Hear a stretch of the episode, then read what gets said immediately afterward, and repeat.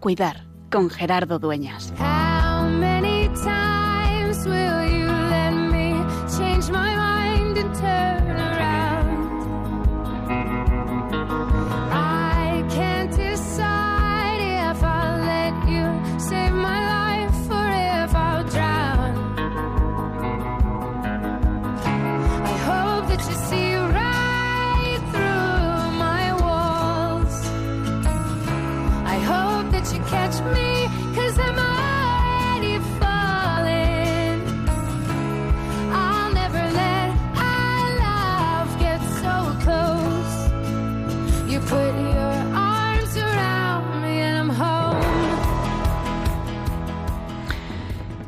El pasado viernes entraba en vigor en España la ley de la eutanasia, la ley de regulación de la eutanasia que nos sitúa como uno de los cinco países y además con una ley más complicada y que cae en esa pendiente resbaladiza que han aprobado este acto supuestamente médico, que no lo es, de en vez de cuidar al sufriente, matarle. Y además convierten el derecho, en, convierten en derecho lo que nunca lo puede ser, entre otras cosas, porque atenta contra la santa ley de Dios que dice no matarás. No puede ser un derecho morir. Morir es un hecho biológico y tampoco puede ser un derecho de ninguna manera obligar a otro a que me mate por mucho que yo quiera. Estamos nosotros además dedicados al duelo, a acompañar el duelo. En medio de esta pandemia, en medio de este momento en el que estamos viviendo, y todavía es así un duelo global, una ley inmoral y antisocial, que no podemos otra cosa que condenarnos y que, que condenar y que objetar a ella como católicos, como cristianos, como discípulos del Señor de la vida, de la historia y de la muerte. Que nosotros seamos siempre impulsores del cuidado y que como reza nuestro título, como reza la cabecera de nuestro programa, caigamos en la cuenta que siempre hay tiempo para cuidar. Que es verdad, a veces no se puede curar, a veces no se llega a tiempo para curar, pero que siempre, independientemente del dolor, del sufrimiento, el sufriente siempre puede ser cuidado. Por eso hoy, una vez más, de forma especial, queremos volver a proclamar que es, que sigue siendo, tiempo de cuidar.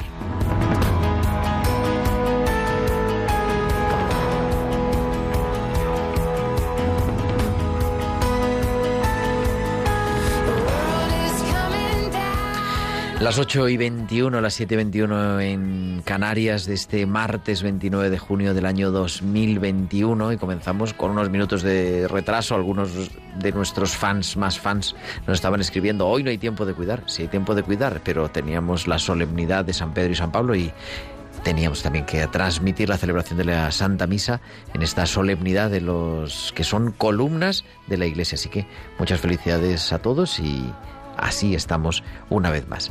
Yo soy Gerardo Dueñas y con un equipo estupendo en este último programa del mes de junio del año 2021. En Perú, Lima, en la capital del Perú, cuando son las, me parece que las 13.22, la 1 y 22 antes de comer, está el padre Mateo Bautista, religioso Camilo, sacerdote. Mateo, muy buenas tardes. Muy buenas tardes, Gerardo. Muy buenas tardes, querida audiencia desde Lima, Perú. Y hoy saludablemente ansioso porque creo que vamos a tener un programa muy informativo y muy formativo. Pues vamos a ello y también al otro lado haciendo que esto suene estupendamente bien, como siempre, nuestro querido Javier Pérez. Javi, muy buenas, muy buenas tardes. Buenas tardes. Y muchas más, Tibisay López en la producción, la producción musical esta tarde Bárbaro Mar y todos vosotros que nos acompañáis y que también nos animáis con vuestros comentarios y estando siempre al otro lado de la emisión. ¿Y de qué vamos a hablar hoy? Pues vamos a hablar, vamos a tener, como decía el padre Mateo, un programa formativo e informativo.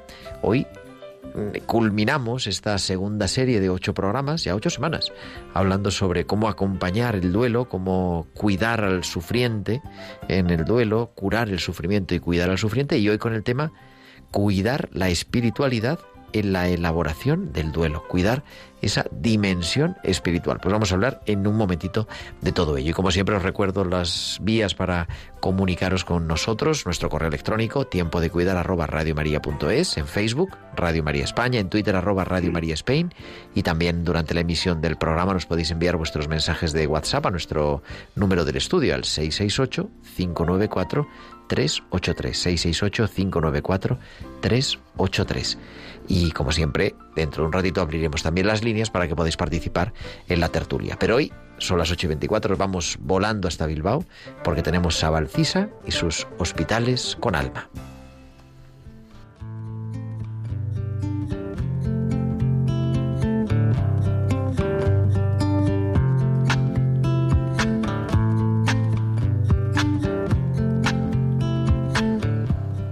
Ya tenemos a Valcisa. Muy buenas tardes. Buenas tardes Gerardo y buenas tardes también a todos los oyentes. Uniformidad. Durante más de un año, por culpa de la mascarilla, todos hemos tenido la misma mitad inferior de la cara. Tal era la uniformidad social que se solía escuchar con frecuencia. Hasta que no te veas sin mascarilla, no te conozco. Y eran muchas las ocasiones que atribuíamos no reconocer a alguien por el hecho de llevar la mascarilla. En el hospital me pasa igual, pero no con la mascarilla, sino cuando encuentro a los pacientes vestidos de calle. ¡Oh! Vaya cambio. Casi no te reconocía, les suelo decir. Pero en realidad no es por lo externo, todos llevan ese mismo camisón, por lo que les he llegado a conocer, sino por las conversaciones que he tenido con ellos. Nos creemos que con lo externo conocemos a las personas, cómo visten, cómo se pintan, cómo se peinan, forjan en nuestra mente una idea de cómo son. Pero ¿qué pasa cuando todo eso se reduce? ¿Qué pasa cuando ves a todos los pacientes vestidos iguales con ese camisón? Ya no hay nada de prejuicio, ya no hay ideas preformadas. Para conocerles, tienes que hablarles. Solo así esa persona tendrá la confianza para darse a conocer. Relacionándonos con la mascarilla, ha pasado igual. Todos sabíamos que para completar el enigma de la mitad inferior de la cara de otra persona, solo se lograría con confianza. Solo así podría la otra persona querer darse a conocer Solo hablando, llegarías a conocer al otro. Espero que en este tiempo en el que eran menos las oportunidades de vernos las sonrisas, hayamos aprendido a abrir nuestro corazón. Hasta la semana que viene. Hasta la semana que viene, Valcisa. Y muchas gracias como cada semana por tus hospitales con alma en tiempo de cuidar.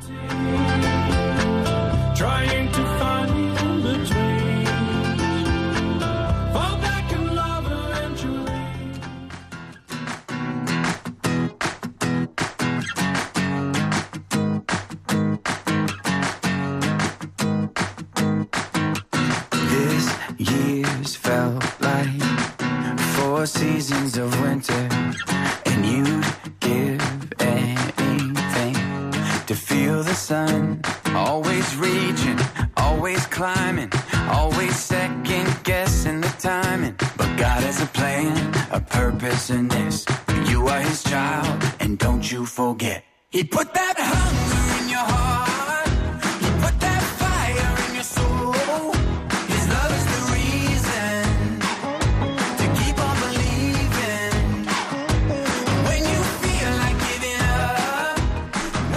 En esta tarde, ya encarando las 8.27, las 7.27 en Canarias, comenzamos en esta solemnidad de San Pedro y San Pablo este apasionante tema que culmina nuestra serie de elaboración del duelo, que en el que vamos a hablar de la importancia de la espiritualidad. Y tenemos, como ya hemos saludado, a Mateo Bautista para ponernos un poco en... Ponemos hoy la guinda del pastel, querido Mateo. Así es tenemos ya, cerramos este ciclo y hemos ido recorriendo la elaboración del duelo, es decir, ¿qué hago con el sufrimiento? Que es lo mismo decir, ¿qué hago conmigo mismo cuando sufro y qué hago con los demás? atención, ¿qué hago con mi sufrimiento? ¿Qué hago conmigo, que soy el sufriente? ¿Y qué hago con los demás?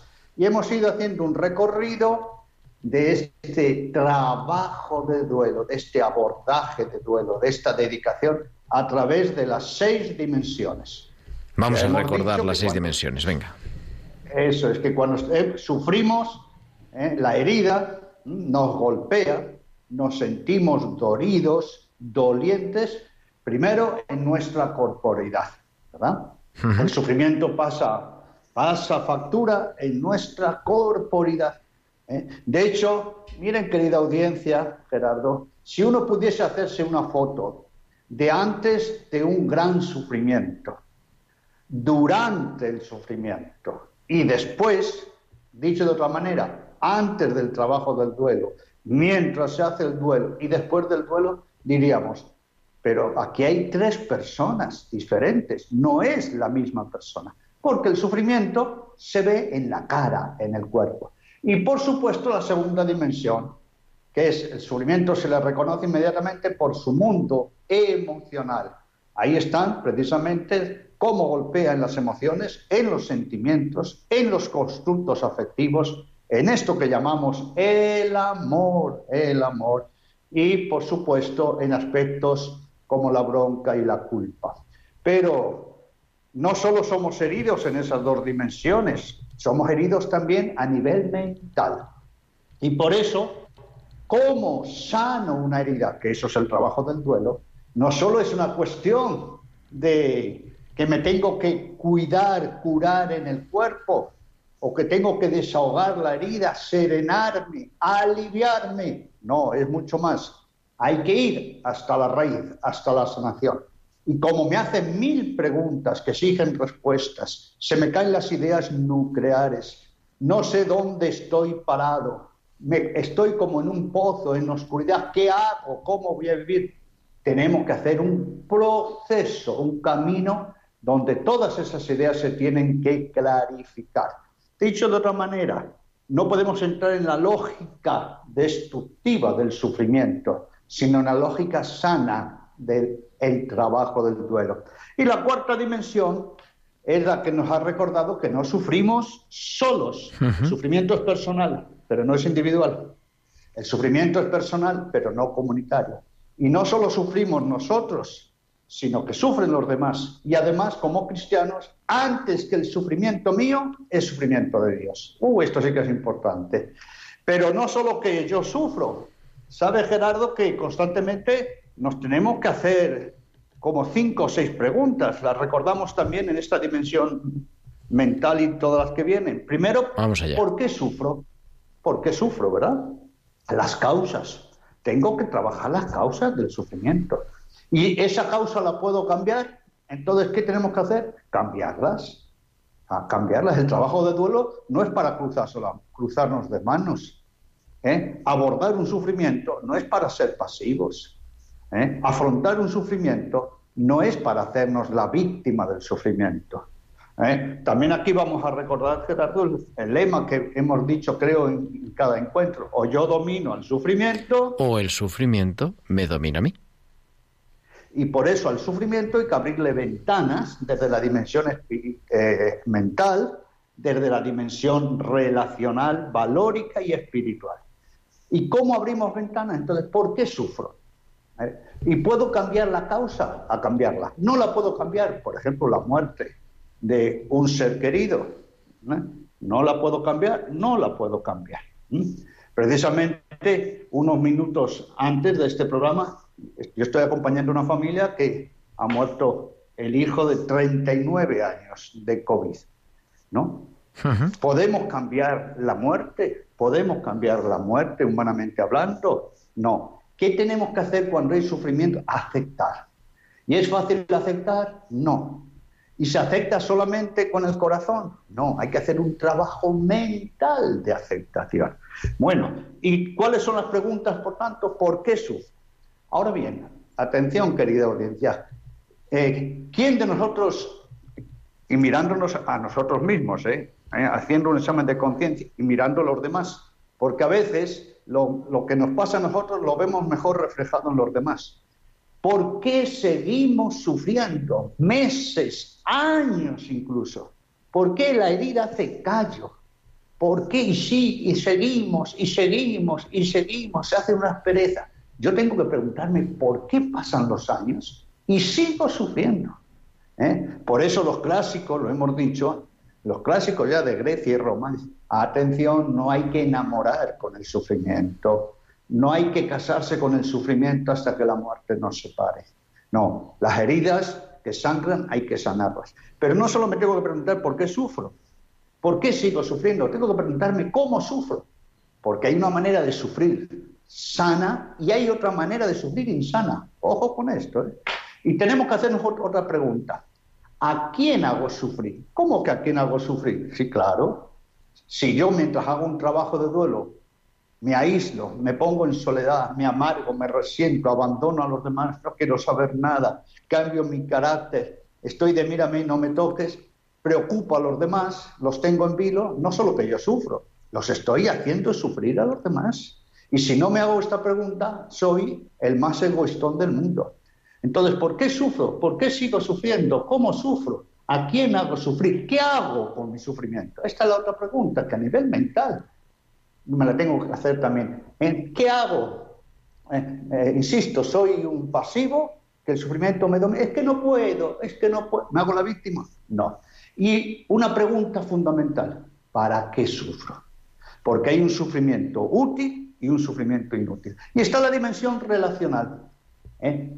Tres palabras hemos dicho en estos programas anteriores, comunidad, comunicación y comunión. y comunión. No puedo sufrir solo. Comunidad, comunicación y comunión. No puedo sufrir solo. Por eso, si soy carácter abierto, si pido ayuda, si me dejo ayudar, están los valores, Gerardo, querida audiencia. ¿Eh? Porque cuando sufro, me quedo muchas veces en el aire, estoy desorientado. ¿Dónde me agarro? Ahí tiene que estar la fortaleza, la prudencia, la longanimidad. ¿eh? ¿Eh? Ahí tienen que estar todas las virtudes, todas las virtudes que he trabajado en la vida. Y está la dimensión de religación, la dimensión espiritual. Hemos ido recorriendo una por una. Así pues, estamos heridos en todas las dimensiones, porque hay también un sufrimiento espiritual, Gerardo. Hay un sufrimiento espiritual, querida audiencia, pero tenemos también los recursos desde estas dimensiones. Por eso, como ven, el trabajo de duelo no es fácil. recordemos que soy un sanador herido. Estoy herido en todas las dimensiones y desde todas las dimensiones tengo que sacar fuerzas. Por eso es muy importante también los recursos internos, los recursos comunitarios, los recursos de la tierra, los recursos del cielo. Y hoy metemos el diente en la dimensión espiritual. Dimensión espiritual, bueno, ha ido saliendo, ¿verdad? Porque sobre todo con acompañando, atendiendo las llamadas de los oyentes que nos hablaban también, como unas relaciones eh, están interrelacionadas, están interconexionadas, podríamos decir, porque, claro, es una sola persona y, hemos tenido testimonios de personas que han dicho cómo ese cuidado espiritual, cómo ese dar sentido al duelo también, desde la fe, desde la dimensión trascendente, les ha ayudado en todo lo demás. Y te parece, aunque nosotros seguimos hablando, eh, Mateo, que demos el teléfono para nuestros oyentes y en este día de San Pedro y San Pablo también que nos puedan incorporar con nosotros en alguna pregunta o compartiéndonos a lo mejor qué duelos han tenido que vivir Pedro y Pablo, que ellos también han tenido que vivir algunos duelos, ¿no? ¿Tuvieron San Pedro y San Pablo? Excelente, excelente propuesta. Pues ¿Eh? venga, vamos a. Más hoy en la fiesta, ¿verdad? claro. vamos a pedírselo a, nuestros ver, a ver, Entonces, ¿cómo queda, ¿cómo queda la cuestión? Podríamos decir, ¿cree usted que San Pedro y San Pablo tuvieron que elaborar duelos? ¿Cómo lo hicieron? ¿Y en qué les ayuda eso? esa no es una preguntita, esa es una preguntaza. Una preguntaza, pues vamos pero a... que nos va a iluminar mucho.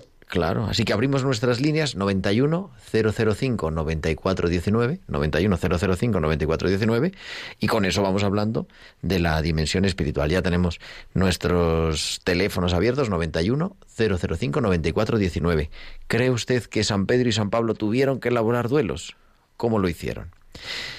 Qué interesante esto, ¿verdad, Mateo? Y, cómo nos ayuda también la dimensión espiritual, a veces tan olvidada, en nuestra sociedad, en el día a día, digo, por el común de, la gente que nos rodea y que sin embargo es, es esencial, porque es que sin la dimensión espiritual no estamos completos.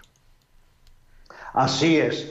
Y para profundizar un poquito en la envergadura de esta dimensión, vamos a retomar la, la idea que acabo de decir antes, que ojo, estas seis dimensiones perfectamente están conectadas, interconexionadas, hemos escuchado, ¿verdad? Uh -huh. Es, imaginemos que está, tenemos una ruleta, una rueda, y ahí están esas seis dimensiones, porque la vida vamos caminando, somos como una rueda que camina, y unas se relacionan con otras. ¿Mm?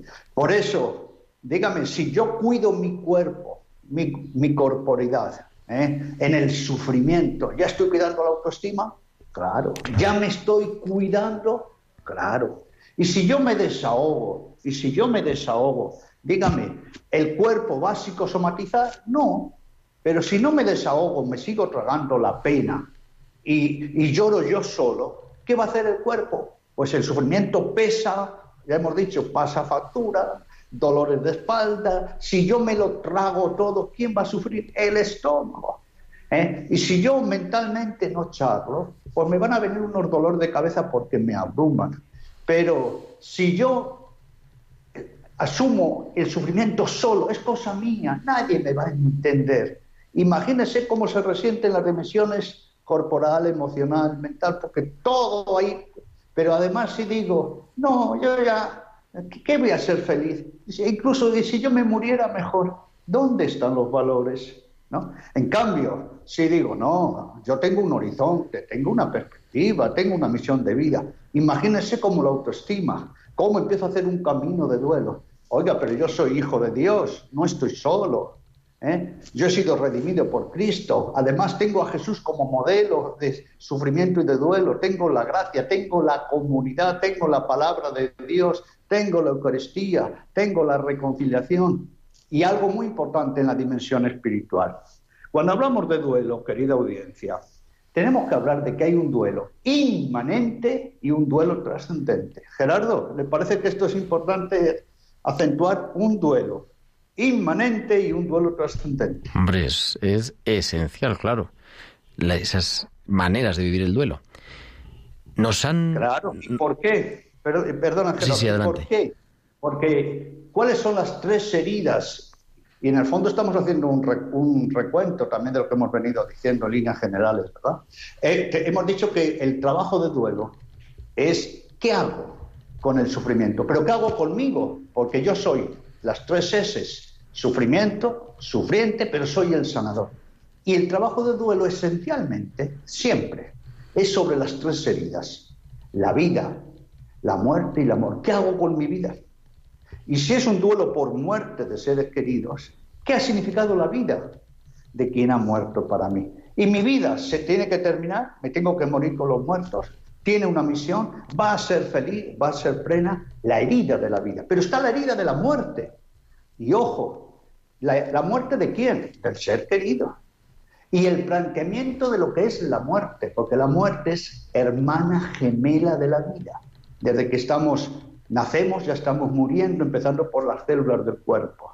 ¿no? ¿Y, qué? y está mi muerte. Y me tengo que plantear la muerte como educadora de la vida, antes de morir y después de morir. ¿Y cuál es el destino? ¿Y para qué estamos en esta vida? ¿Eh? Y tengo que trabajar esa herida. Y ahí es donde tenemos un duelo inmanente y un duelo trascendente. ¿Qué es el duelo inmanente? Bueno, con la muerte se termina todo. Somos una máquina, ¿verdad? Somos un organismo que tiene un tiempo y se murió. Es un duelo, afrontar un sufrimiento con un duelo de tejas para abajo. Se terminó. Se terminó todo. Se terminó. Entonces, ¿qué es lo que me queda? Pues un recuerdo, un recuerdo de lo que fue, pero se terminó. ¿Y qué amo? Pues un recuerdo. ¿eh? Imagínense, amar un recuerdo. ¿Qué es amar un recuerdo? ¿Eh? ¿Eh? No tengo un destinatario del amor porque se terminó todo. En cambio, ¿qué es el duelo trascendente? No, nuestras vidas es un río. Recuerden a Manrique que van a dar a la mar. Tenemos un origen que es la fuente de Dios, el agua fresca. El río ¿eh? que fluye. ¿eh?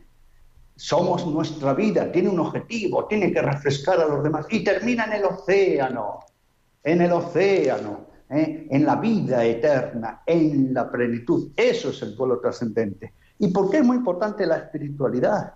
Porque recuerden que el trabajo del duelo es una cosmovisión. ¿De qué? De la vida, de la muerte y del amor. Y por eso eh, el trabajo del duelo es un duelo desde las dos orillas, desde esta mía y desde la otra orilla del ser querido en Dios. Y por eso el trabajo de duelo no solo es un asunto mío, es un asunto de los demás que están conmigo. Es un asunto de Dios y es un asunto con el ser querido que ha muerto y que entregamos a Dios. Y la otra herida es la del amor. Tenía un proyecto de vida con una persona, ha muerto. ¿Me muero yo? ¿No tengo a quién amar? ¿No tengo eh, por quién ser amado? Y si es un duelo inmanente, es decir, que se terminó todo, que no hay nada, no hay nada, nada, la persona se terminó y se terminó. Entonces, ¿qué hago con el amor? En cambio, qué distinto es un amor de resurrección. No busquen entre los muertos al que está vivo. Un amor de ida y de vuelta, como es el amor de Dios con nosotros. Esto es muy importante. Por eso el trabajo de duelo, la espiritualidad, es como de la noche al día. Y está el otro punto de la espiritualidad. ¿Cómo es mi relación con Dios? Cuando llega el sufrimiento a mi vida, ¿cómo es la relación con Dios? Y ahí tenemos tres actitudes, que la fe cuenta y yo me aferro a Dios, me agarro, sufro con Dios, me anima, me orienta. O la fe descuenta, uh, me, reniego, rechazo, Dios me lo quitó, Dios me lo llevó, se olvidó de mí, me mandó una enfermedad, reniego, despotrico, ah, tengo un sufrimiento espiritual aumentado. Y hay personas que ni chicha ni limonada, ni cuenta ni descuenta. Entonces, ¿cómo ve la dimensión espiritual? Es tremenda ¿eh? en un trabajo de duelo. Esto lo hemos dicho a modo de introducción. Pero claro, tenemos hoy esa preguntaza. Tenemos ni más ni menos el duelo de Pedro y Pablo para orientar esta dimensión espiritual. Y nos contesta, digo, tenemos ya un par de llamadas, pero también nos manda un mensaje María del Puch desde Los Peñascales. Dice, es esencial trabajar ese duelo trascendente, como decía Mateo. Pero tenemos ya dos llamadas esperándonos. Está hace un ratito Carmen, que nos llama desde Alicante. Carmen, muy buenas tardes. Bienvenida a Tiempo de Cuidar, Radio María. Hola, muy buenas tardes, señores. Te escuchamos. Pues mire, el motivo de mi llamada que yo soy oyente de ustedes del canal de Radio María y estaba oyendo sobre el tema del duelo y que dice que el duelo pasa, pero a veces el duelo no, no se consigue pasar. Yo sufro varios duelos eh, con la pérdida de mi abuela pues estuve ocho años en depresión. Luego la última relación de pareja que he tenido también acabé mal, acabé en un duelo, me puso una falsa denuncia. Eh, a mí me amenazan, tengo un juicio con nueve años de prisión y es una falsa denuncia sin pruebas yo estoy en tratamiento depresivo. Tengo mucha fe y gracias a Dios sigo viva, pero hay días que me gustaría irme con Dios, vaya. Pues Carmen, gracias por compartir el testimonio. Vamos a contestarla también a través de la radio. Mateo, pero si te parece, tenemos otra llamada. Mm, pasamos a la otra llamada y así contestamos a las dos. ¿Te parece, Mateo? Muy bien, adelante. Que creo que también nos llama Paqui desde Córdoba. Paqui, muy buenas tardes.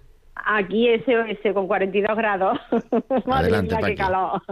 buenas tardes, muchas felicidades a todos los Pedros. Y felicidades al Padre Mateo y a vosotros que estáis colaborando también con el programa, que me encanta. Que habéis sido mi, mi salvavidas, como siempre os digo. Que mira, que yo he aprendido de este programa la palabra que yo nunca la había escuchado, lo mejor está por llegar. Y yo, para mí, esa palabra es que me calo en el corazón. Y desde entonces, pues, vivo más feliz que una perdí. Y llevo mi duelo como buenamente puedo y, y la verdad que le hago mucho caso al Padre Mateo. Me harto de llorar cuando me tengo que hartar de llorar. y me limpio mi alma, mi corazón y luego le pido perdón Señor por ser tan pecadora, porque somos todos muy pecadores. y yo pienso que Pedro mm, pasó también por eso, que como fue pecador luego tuvo que resignarse y pedirle perdón al Señor y, y eso es lo bueno de, yo creo que del duelo es lo bueno, caerte, levantarte y pedir perdón. Así es que, y el, amor de Dios. Muchas gracias, buenas pues tardes. Pues muchas gracias, eh, Paqui. Carmen y, y Paqui, Mateo, dos historias diferentes, complicadas, pero, pero que al final nos hablan de eso, del, del duelo y de cómo afrontarlo. Así es, porque en estos programas recuerden que hemos diferenciado muy bien sufrimiento de duelo. ¿eh? No solo es estar en duelo, que eso es sinónimo de sufrimiento, sino hacer, elaborar, trabajar, encarar un sufrimiento. Por eso el trabajo de duelo implica dos palabras. ¿Qué actitud asumo ante un sufrimiento? Es decir, ¿qué actitud asumo conmigo mismo? No olviden que el sufrimiento no está en las nubes, ¿eh? que el sufrimiento no está en las paredes, que el sufrimiento no está en el tiempo.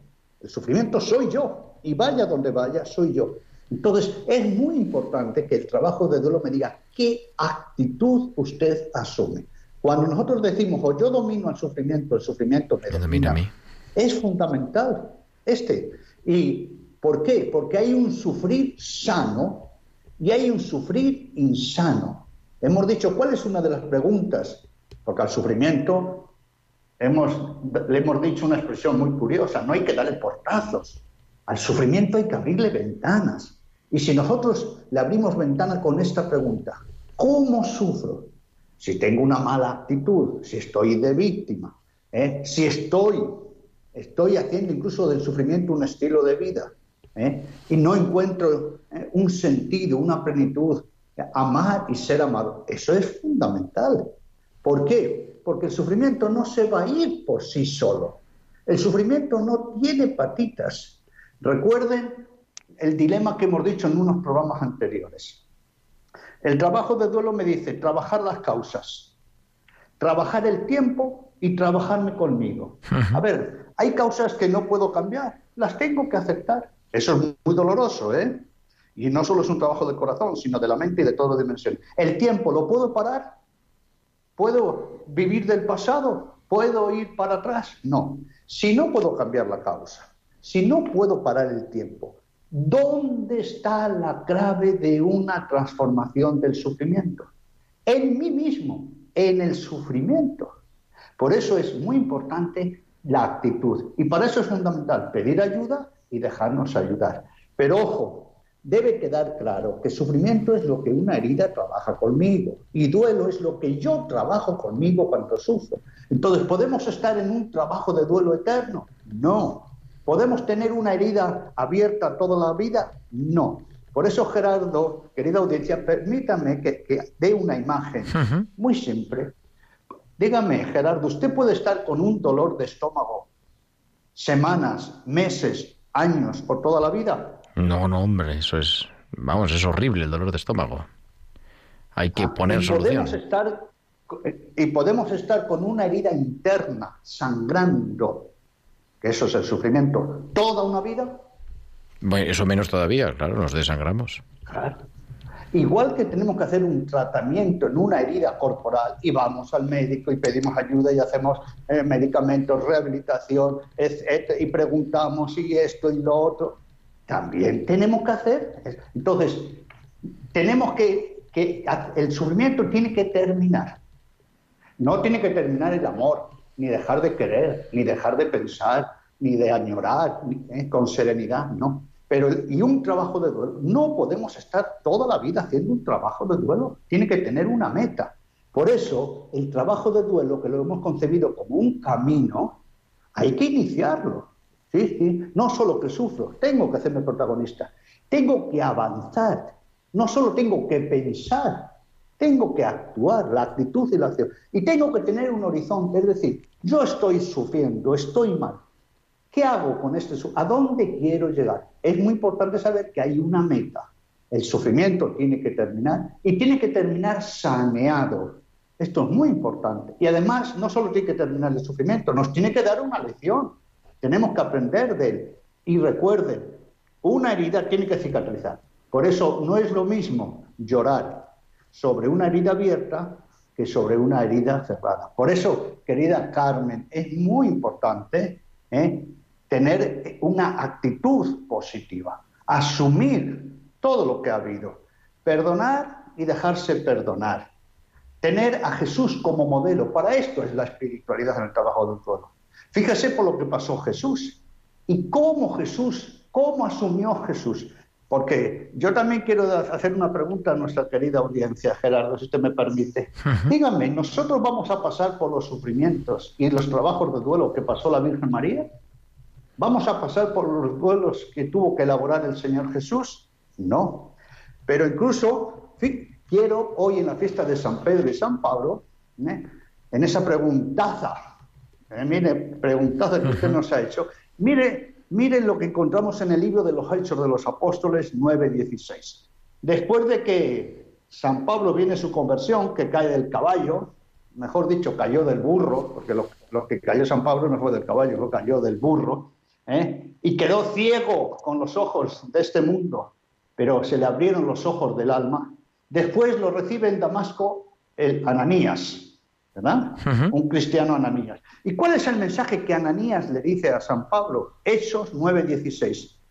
Eh, de parte de Jesús le dice a Ananías, yo le mostraré todo lo que tendrá que padecer por mi nombre. Miren esto. Lo que tendrá que padecer por mi nombre. Y si nos vamos a Juan 13:12, mire que Pedro, que era valentón, y Pedro en el fondo era también un bocazas, en el buen sentido de la palabra, ¿no? Porque era noble, pero era bocazas, ¿no? Yo daré mi vida por ti, ¿recuerdan? Yo daré mi vida por ti. ¿Y qué le dice Jesús? Juan 13, 12, que darás tu vida por mí. En verdad, en verdad te digo, antes de que cante el gallo, me negarás. Fíjese los duelos que tuvieron que pasar. Pero la dimensión espiritual es fundamental, porque ahora quiero hacer rapidito, porque estamos hoy con el tiempo. Uy, estamos ya fuera de tiempo, la verdad, Mateo. Muy tenemos que despedir. ya terminamos. Eh, el duelo, fíjese, de Pedro, que negó a Jesús. Fíjese lo que hizo Pedro, qué cobarde, qué, qué desgraciado, ¿no? Lo que hizo con Jesús. Pero miren la diferencia de Pedro de Judas. ¿Qué hizo Pedro? Se metió en el corazón de Jesús lloró su pecado, se abrió a la misericordia, se dejó mirar por Jesús. Jesús era el redentor de Pedro, no Pedro el redentor de Jesús. Y miren qué terminó Pedro. el primer papa, mire, hoy celebrando su fiesta después de dos mil años. ¿eh? ¿Y qué, qué pasó con Judas? Se ahorcó. Se cerró la misericordia, se hizo una nuez, se hizo egocéntrico. Fíjese la diferencia. Ahí está la clave de hacer un buen trabajo de duelo. Y no olvidemos todo trabajo de duelo del sufrimiento al crecimiento, del sufrimiento a la madurez, del sufrimiento a la solidaridad, del sufrimiento a un amor ordenado y del sufrimiento a la santidad. Querido Mateo, muchísimas gracias. Nos quedamos sin, sin tiempo del programa y también sin tiempo de continuar, pero tenemos que retomar estas charlas. Ahora viene el verano, por lo menos aquí en el hemisferio norte, eh, y yo te invito a que la próxima temporada, pues después del verano, nos volvamos a encontrar y sigamos elaborando nuestros duelos, como hemos hecho este año en 16 sesiones, 8 y 8. Así que te esperamos aquí en tu programa en Tiempo de Cuidar, querido Mateo. Muchas gracias, con mucho gusto. Y es bueno que tengamos un trabajo de psicoeducación en el duelo, porque elaborar los duelos es calidad de vida. Y a todos ustedes, a todos vosotros, queridos amigos, muchísimas gracias. Muchísimas gracias a Javier Pérez en el control técnico. Volvemos el próximo martes 6 de julio. Hablaremos de bioética, de eutanasia, que se nos ha quedado también hoy en el tintero. Y estaremos aquí a las 8 de la tarde y las 7 en Canarias. Ahora, Historia de la Iglesia con Alberto Bárcena, a las 9 en punto, en unos minutos. Un abrazo de vuestro amigo el diácono Gerardo Dueñas. Han escuchado Tiempo de Cuidar con Gerardo Dueñas.